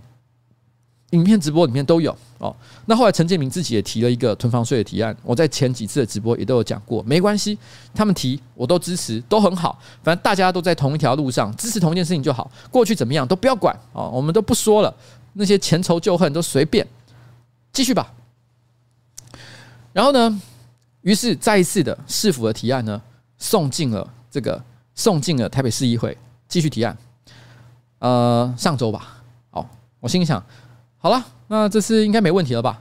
已经搁置两次，按照台北市议会。潜规则，这不是写在议事规则上面的东西，这是一个潜规则，大家心里面互相认同，嘴巴上会说，连陈建明自己都讲过的一个说说法，就是搁置的这个法案最多搁置三次就要让它过关，因为通常在台北市，因为你法案要过关，要一读、二读跟三读，通常来讲一读呢不做实质审查，就是不讨论它的内容，除非它真的有什么超巨大的一个问题或争议，不然的话，通常我们会先让它进到委员会里面去讨论，做二读的程序哦，然后再。二读程序的时候才会真的是实质讨论说，哎，到底哪里觉得大家哪里不爽，哪里要拿出来讲哦。通常是二读才会做这件事情，一读只是大家认为啊，好了，没什么太大问题，这是一个可讨论的事情，只是证明它是个可讨论的事情，我们把它送进去委员会里面讨论。但这个法案很怪，其实一读、二读的时候就已经在实质讨论了，就搁置它，但这里都还好。那以前呢，做法是至少三次搁置。总是要让它过了吧，要让它进去。所以第三次的这个送进议会是在上个礼拜。上个礼拜发生了什么事情呢？结果又有两个完全不同的议员跳出来哦，表达有意见。哎，不对，对不起，这是上上周，我公母丢 k 这是上上周第三次的时候，又有两个议员跳出来说，我有意见。哦，啊，是陈崇文跟游淑慧议员，他们各自有什么样的这个理由，其实也不重要，因为我一发现他们有问题，因为老实讲，这个这牵涉到一个很奇怪的一个美感，这个美感就是第一次被搁置，也就是去年年底被搁置的时候，呃，我问台北市议会。的这个议事组的人员说：“哎，到底是谁要搁置这个法案？因为当时我听的不是很清楚，我希望问一下，因为总是有人做会议记录嘛，总是有人应该要知道是谁讲说不同意的嘛。但是议事组都讲不出来。他说：‘哎，就是有议员反对，我不知道谁反对啊，我不知道谁反对，我要去跟谁讲啊？我找不到人讲啊。’”对不对？但是议事组真的不知道吗？我个人是很怀疑啊。我觉得怎么有这么瞎的事情？我自己当下没听清楚也就罢了，因为现场这个会议会场很大，我没听清楚，一时之间闪神。可是议事组不就是专门在旁边做会议记录的人？他居然说他没听见，怎么可能啊？诶，现场还有直播的，超奇怪的。但没关系，他们说他们不知道，我就相信他们，没关系。好，所以其实第二次搁置的时候，我们是那时候不是有讲吗？陈建明跟李富中武嘛。啊，第二次是陈建明跟李富中武。我那时候为什么会知道这件事情？因为从第二次这个法案送进去开始，我就要求我的助理，就是在会场的三楼，因为会开会是在二楼，但是三楼它是一个楼中楼的结构，三楼其实有一个助理可以在那里，呃，坐在那里的观察室，有点像观察室的地方。我要求在那边，他们帮我确认谁举手发言，谁表示他有意见。你们如果有任何我看不清楚的地方，你们帮我看清楚，立刻做好记录。所以我当下知道很确定，就是这两个人有意见。OK，好，所以呢，到了上上周第三次这个法案送进去的时候，李富忠武跟陈建明都没意见了，但是多了另外两个人有意见，陈崇文跟游淑慧。哇，我当下也是觉得，哦，又有新的人有意见啊。OK，没关系，反正我也记起来了，没问题，我就立刻跑到他们办公室去说明。我必须要说一件事情，这中间我觉得有一些很奇妙的美感，可是我觉得大家不要讨论，因为我都说服这两个人了。哦，这两个人哦，陈崇文是台北市财政局去说服的，游淑慧是我去说服的，哈，然后我我跟财政局一起去说服的啦，哈，所以我们已经说服了，没事，哦，所以我觉得大家也都很挺，所以呢，所以也都没问题，哦，大家都讲得清清楚楚，他们也都没有意见了，所以在上个礼拜第四次送进去，我刚刚不是有讲过一个潜规则，第三次哈搁置三次，迟早就就是应该把它送进去了，对吧？这是潜规则嘛，大家讲好的，所以第四次。不该有问题了吧？哦，游淑慧也没有意见了，陈崇文也没意见了。上个礼拜的时候，干，照样又多出了两个人有意见。洪建义加 洪建义加那个谁，呃，我想想看，哦，李凤李富李富中武本来都没意见，但是又跳出来，对他又有新的意见。对，李富中武加洪建义有意见，我当好像是嗯，不是讲过了吗？然后。然后，然后，而且洪建义还是有签我的那个法案的人，我当时还是觉得 OK。这个问题就好像是在打地鼠一样，你知道吗？你有没有看过打地鼠？就是你这边打下去，然后另外一边又一颗地鼠冒出来，就有人讲，对，有人讲了，你知道吗？我就想说，三小，第四次了呢。但我觉得现场最好笑的一件事情是，那个时候呢，他们各自发言说他们反对这个提案的理由。李副总，我先讲完，然后呢，洪建义跟着站起来讲。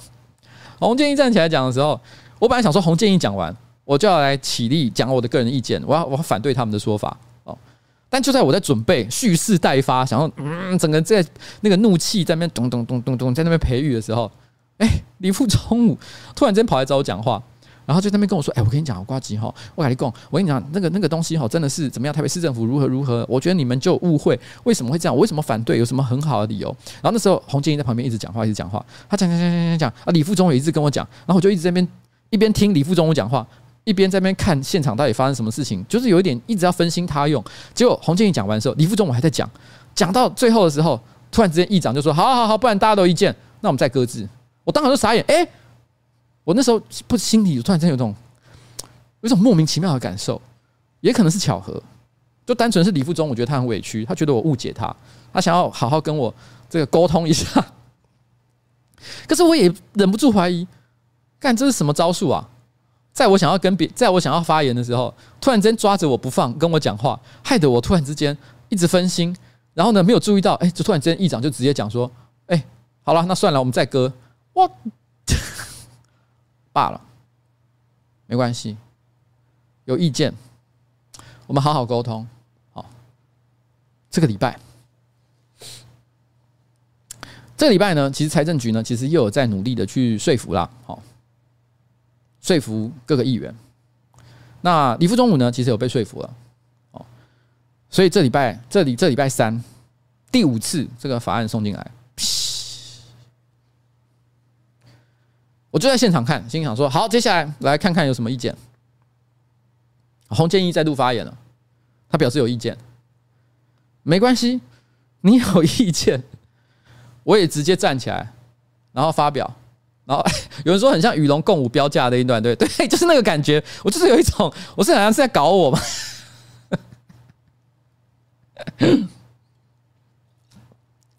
然后你知道吗？这真的太好笑，我真的觉得那现场很荒谬。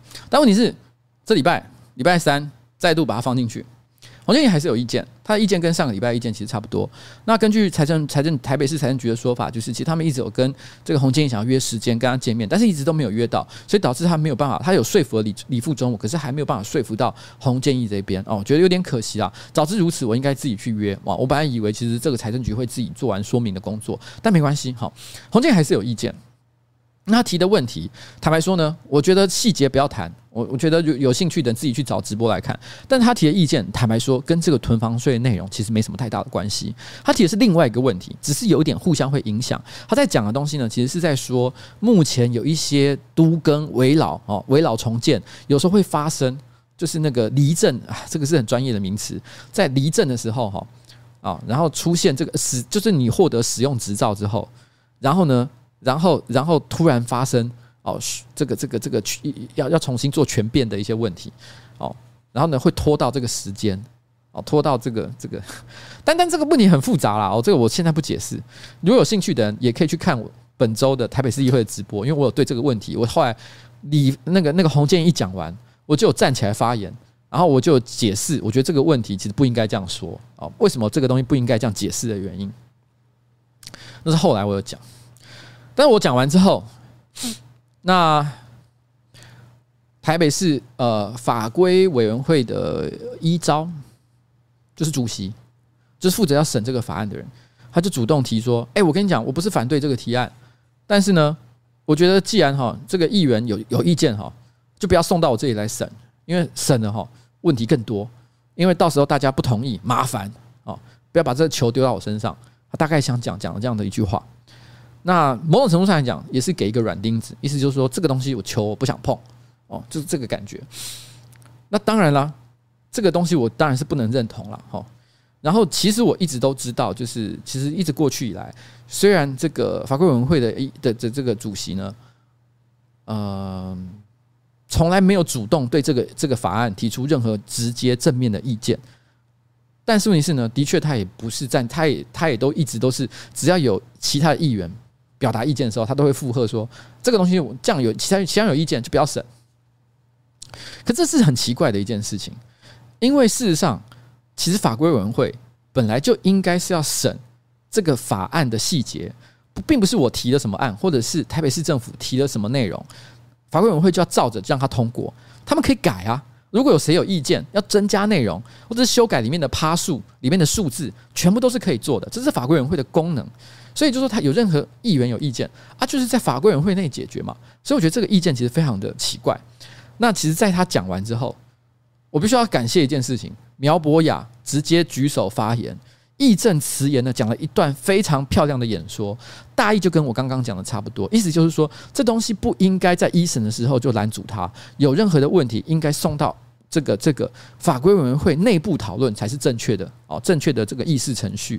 然后讲的我都觉得他就在坐在我旁边，我现场都觉得很感动，你知道，就好像我在争取一件事情，然后呢，现场慷慨激昂的讲了一小段。其实我那时候因为我实在有点太激动了，所以讲的有点落惨。我第一段讲的有点落惨，但是呢，居然我干援军出现了。有人开着一艘战舰过来，你知道吗？我只有一艘小船、小驱逐舰，妈了，一个航空母舰直接开过来，说：“我挺你啦！”我跟你讲，我跟你这不能这样子啊！他一讲完，哇，那个黄玉芬站起来讲，林亮君站起来讲。我觉得最扯的事情是什么？你知道吗？有一个国民党议员叫王鸿薇，看我真的这辈子没跟他有过什么比较正面的交集，而且他还是国民党，我跟他跟国民党过去的关系向来都没有很好。他站起来，我本来想说啊，要来讲我坏话是不是？要来反驳？没有，他居然是帮我讲话，你知道吗？我当场有一种 Oh shit！我真的觉得，你知道吗？那时候那一瞬间，然后我真的觉得很赞。然后结果，结果那时候议长哦，本来是想要搁置的。本来在那个那个，本来他就跟第四次，就是第三次的时候一样，就是在洪建义跟法规委员会的一招讲完之后，他就说：“那我们就先搁置。”但是因为连接连的发言之后，好了，这个议长就想要，因为发现这么多人有不同的意见嘛，他就说：“那不然我们就让他过好不好？”他有一点点，就是 我那时候有感觉到，就是议长其实也很为难，哦，好像额头冒一直冒汗，还忍不住开始擦汗，这样说：“好好，那我们就让他过好了，大家不要吵架了，好不好？让他过嘛，让他过嘛。”然后，可是洪建义还是有站起来，哦，很不爽，哦，大声的发言。然后呢，这个这个法官委员会的一招呢，也不是很认同，也也各自的都发言了。那议长觉得哇哇，反对的力量也是蛮强的嘛，所以他又有点龟缩了，就是说那不然这样好了，还是搁置啊，下礼拜再审啊，好不好？下礼拜再审，他又他又退回去了。那我当下呢，其实好，其实我那时候其实是有点生气的，然后我就想要再再度站起来讲，然后我就我就站起来讲，他说你不要再讲了啦。我觉得那时候本来议长看起来一副要丢的感觉。然后我那时候站起来想要再讲，然后那时候我记得，其实其实，在那之前有一个老议员哦，因为他是私下跟我讲的，所以我不确定他希不希望我把他的名字讲出来，但不重要。一个老议员走到我旁边说：“其实现现在现场议员人数是够的，因为议员人数够的意思就是说，因为台北市议员呃现在有六十一位了，那如果今天要进行任何表决的话，必须要超过半数，不然的话额数不足，人人人数不够。”他说：“我帮你算了一下，现在人数是够的。你直接说表决，因为直接进付表决的话，说真的，我觉得那个老议员意思是他相信其实投票会过。然后我觉得我也觉得会，所以他就说了一句：‘你要不要进付表决啦？’所以我那时候就站起来说我要进付表决。但就在那个时候，我觉得议长可能也感觉到，就是大家真的是你知道吗？不能再忍这件事情了，所以他突然说：‘好了，就给他过了。’就给他过，所以这个东西就复委了，并不是这个法案过关了，他才过一读而已，进到法规委员会进入实质审查，但这是一个很重大的里程碑，这表示这东西呢，已经在之前他的状况就是他一直都在擂台的外面，但他现在终于站上擂台了，你知道我懂意思吗？之前我一直想说，如果有任何人对这个法案有意见，总是要给有个地方打一架吧，但是连架都没得打，不给你吵啊。但现在终于有地方，你知道这个擂台架起来，选手可以站上去了。你知道那个完全感觉不一样。这个终于进入了一个非常重要的一个里程碑。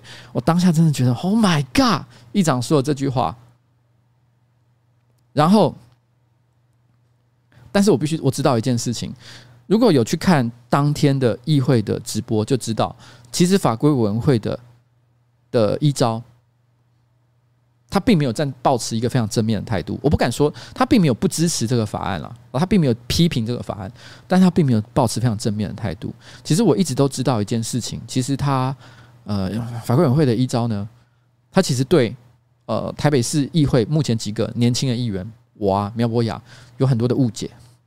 其实之前在针对某一个法案，我觉得大家都有误解的时候，因为他曾经也挡过我某一个法案，那。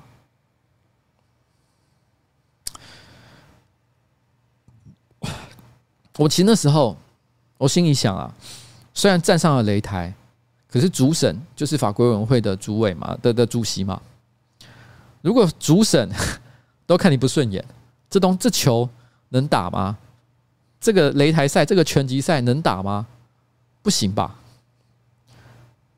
所以我后来那个会议一结束，我第一件事情就是希望可以跟法规委员会的一招见一面。其实之前我知道他嗯，对我们的很多提案有意见的时候，我就曾经跟他约过要见面，但是他的助理都表示他没有时间，所以其实我知道这是一个软钉子，意思就是他其实不想跟我们谈，也不想去跟我们沟通。我非常的了解这件事情，但是我觉得那我就不要跟他约了，所以我就直接问了我的助理说：“这个这个这个人他在哪里？他他的办公室是几号？”我知道他办公室几号之后，我直接冲到。他的办公室里面，我就敲门，然后走进去，就说可不可以给我五分钟的时间跟你好好谈谈？但因为说他在讲电话，所以我想说啊，好好，那你先讲电话，我就退出去。然后接下来，然后后来，因为他其实针对很多不同议题都有一些意见嘛，他也有一些开会的需要，很多台北市政府的一些公务员开始纷纷陆续的跑到他的门口开始排队，因为他要跟很多人开会这样子。那那台北市的公务员呢？政府的公务员看到我站在门口都吓到，他们就觉得说：“诶，议员怎么也站在他的门口？”我说：“我也是来排队要跟他见面的。”那那时候我就发现，台北市的公务员立刻本来是在他门口排成一排，但我因为我站在他门口的关系，所有的人都鸟兽散，站到很远的地方去，都说：“啊，不然你先好，你先好。”我说：“没关系，没关系，哦，就照顺序看怎么样，就有点像是在看那个医院门诊一样。”然后呢，我是我是那个，因为已经。我我已经过号了，你知道，所以我就直接那边等等那个护士出来敲门哦，敲就是等那个护士，就是说，哎，还有那个那个，然后我赶快把那个履历表呃那个那个病历表丢给他，那个情况就是那种排队挂号的感觉。然后我就在那边，然后然后然后后来他其中有一个有一个这个这个台北市的公务员，一个局处公务员先走进去。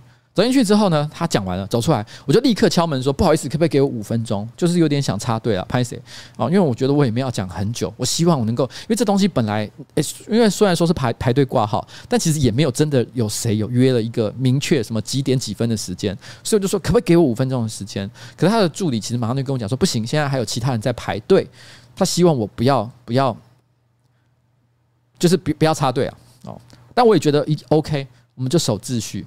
其实我觉得我当下很清楚知道一件事情，其实那个并没有什么明确的顺序，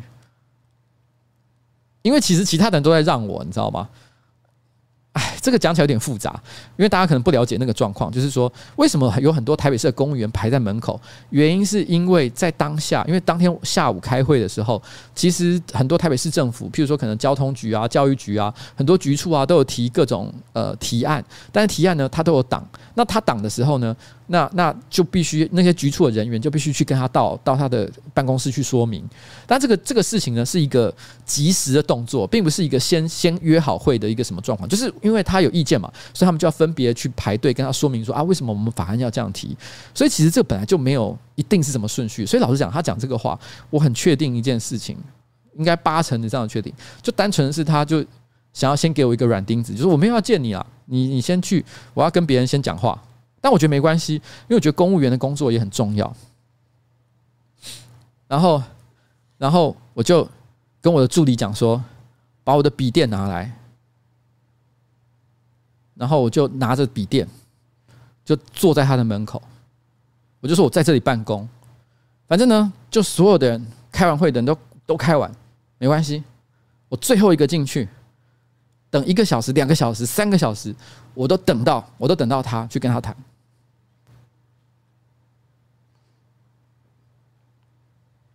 我中间一度，他的助理都还要打开门，跑来看一下外面有没有人在。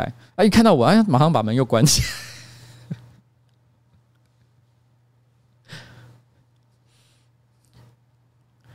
我最后终于有见到他。我知道，其实他对于这个法案其实没有什么要阻挡他的意思。我知道，但是我真的觉得，我知道一件事情，就是这这故事其实说起来其实很有趣。两年后我们再讲为什么我觉得这当下我非得这样找他不可。但我知道他其实有意见的地方不是在这里，是在别的地方。但我们好好的谈谈一谈，我觉得我得到了他一口头的允诺，就是说好，那这个法案他会用公平的方式去审查他，我觉得这就够了。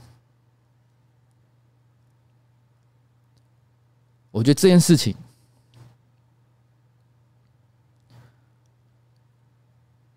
我觉得这件事情我做到了。我觉得我真的是费 费尽了力气，我终于让这个法案站上了擂台，在公平的情况之下，好好的对决。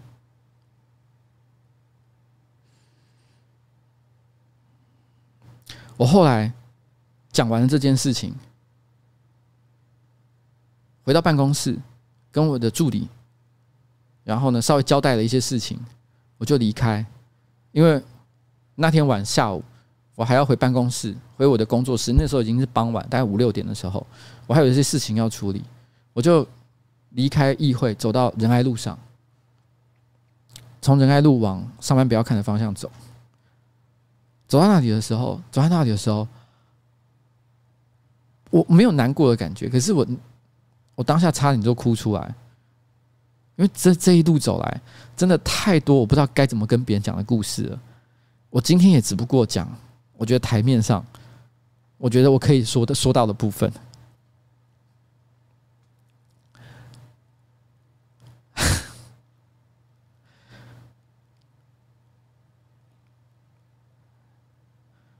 好了，我谢谢大家。我跟你讲，真的，真的，这这是我，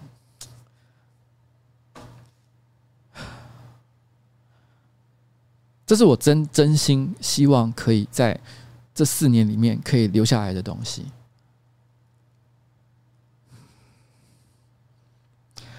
但是我觉得我做到了，还没有到结终终点，你知道吗？这场架还在打，然后，但是我觉得我真的，我真的，真的，你知道，我我你知道这件事情。其实你是你知道，我可以就是把法案提出去，然后呢，受到这些这些这些打击，然后这些这些他妈阻挠，然后就放弃他，我就放着他不管就算了，反正没有人会会在意的，你知道吗？我我可以每天就是发一些文章，讲一些干话，然后说说柯文哲怎样，然后呢说高嘉瑜的房间怎么样，我就做这些事情就好了，还是会有很多人给我按赞，然后呢，还是会有很多人觉得说干他妈呱吉超好笑，我。做这件事情哦，他妈换来的最后，其实其实也就跟我可能写高嘉瑜的，我知道，你知道吗？我写如果我今天发一篇就是我老婆的照片，然后呢说高嘉瑜的这个跟他跟高嘉瑜房间比起来差多少，你信不信也是会有一两万的赞？我今天最后做到最后，也许也不过就是发一篇文章说好，我这个东西推过去了一两万的赞，就这样而已，你知道吗？也不过就是这样，在社群上的表现也不过就是这样而已。可是这件事情，我觉得在我心里面的重量是完全完全不同的。你知道，在那个地方，在那个当下，我真的觉得，哦，谢谢大家，真的。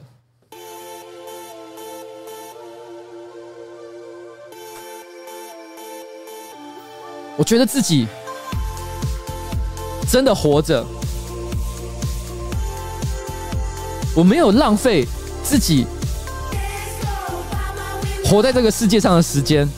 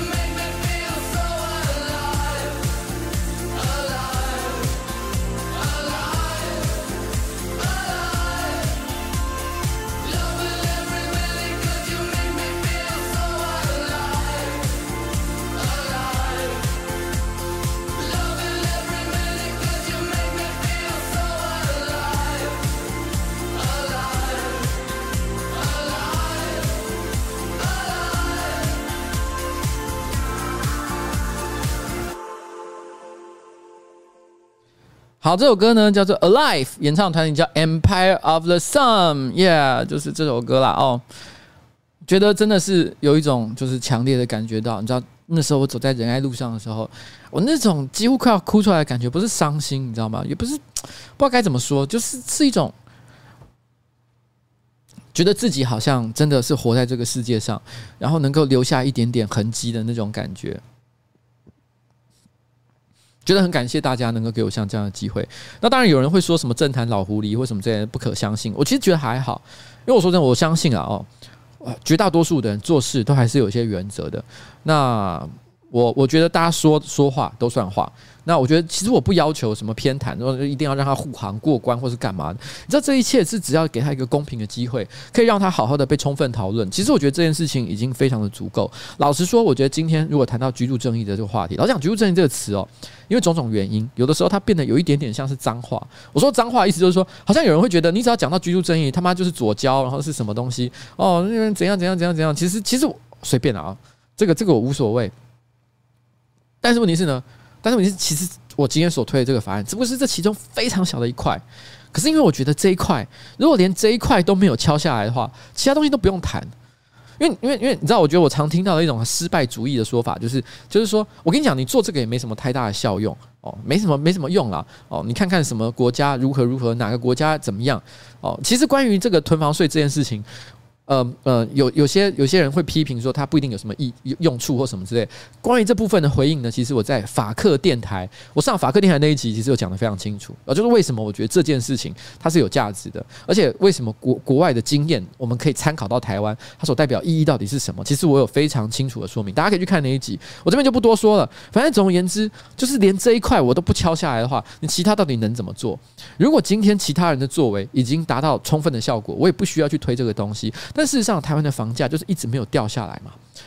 但是这件事情重不重要呢？我觉得当然是重要的一件事情，好不好？在我的心里面，我觉得这件事情是非常重要的。所以我觉得我一定会把这件事情就是努力的推到最后。这是我个人，我对自己，我对自己的嗯期许啦。好，好了，谢谢大家，谢谢。我觉得我觉得很努力。好了，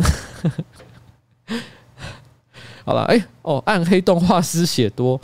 哦，啊，我其实发现好像很多画师好像这个这个都会看我的 看听我的直播节目，因为可能工作的时候会觉得需要有一个声音在旁边陪伴吧，好不好？好了，好了，谢谢谢谢 William 啊，说革命尚未成功，同志仍需努力。然后呃，我想想看，哦，我这边有看到的这个 T.I. Chang 啊，张先生哦，谢谢你，谢谢你好。然后他没有说什么啦，啊，谢谢瓜吉，台湾有瓜吉真好，这个是。哇，这个字怎么念啊？Melo，Melo，Show you，算了，我不要念这个。这个五十音太久没学，我都已经忘光了哦。然后还有什么？然后 Audrey，Audrey 啊，就是帮我编歌单的那一位。呱吉霹雳赞呱呱哦。然后 Vincent，你说呱吉加油，好的，谢谢。然后这个。啊，孤阳子，谢谢。男友在旁边一直听，问，一直一直旁边听，一直问我要抖了没？我抖了，呱吉好棒。好了，谢谢。好，好了，Tom Sue 啊，也是老朋友，你最棒。好了，我跟你讲，今天直播差不多到此告一个段落，今天也晚了，我差不多准备要回家了。谢谢大家。啊。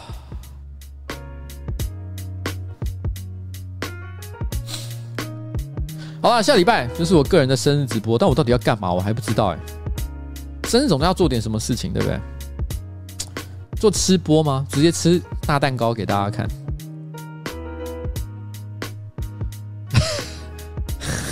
我做吃播也不会太好看，因为我能，因为我的食量其实真的没有很大，吃没两下，可能十五分钟节目就结束了、所以我应该做什么？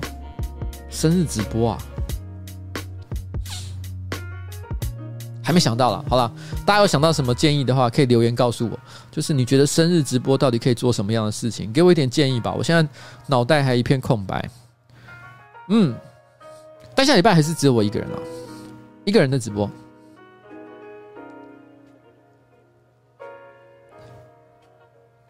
哎，现场看 VR 吗？我把 VR 的讯号串出来，让大家看到我在看什么，然后再看我们的 reaction，好像蛮好笑的，好像蛮好笑的。不行啊，我看的那种 VR 的内容都很扯哎，那不能直播出来。好啦，新资料夹我其实昨天也有准时录完，所以明天可以，一定可以上的哦。大家到时候再看，好吧？哦，还有芊芊，芊芊也来了。芊芊要，我居然在芊芊的面前谈吃播，我傻眼。好了好了好了，就这样了。今天晚上，拜拜，拜拜拜拜。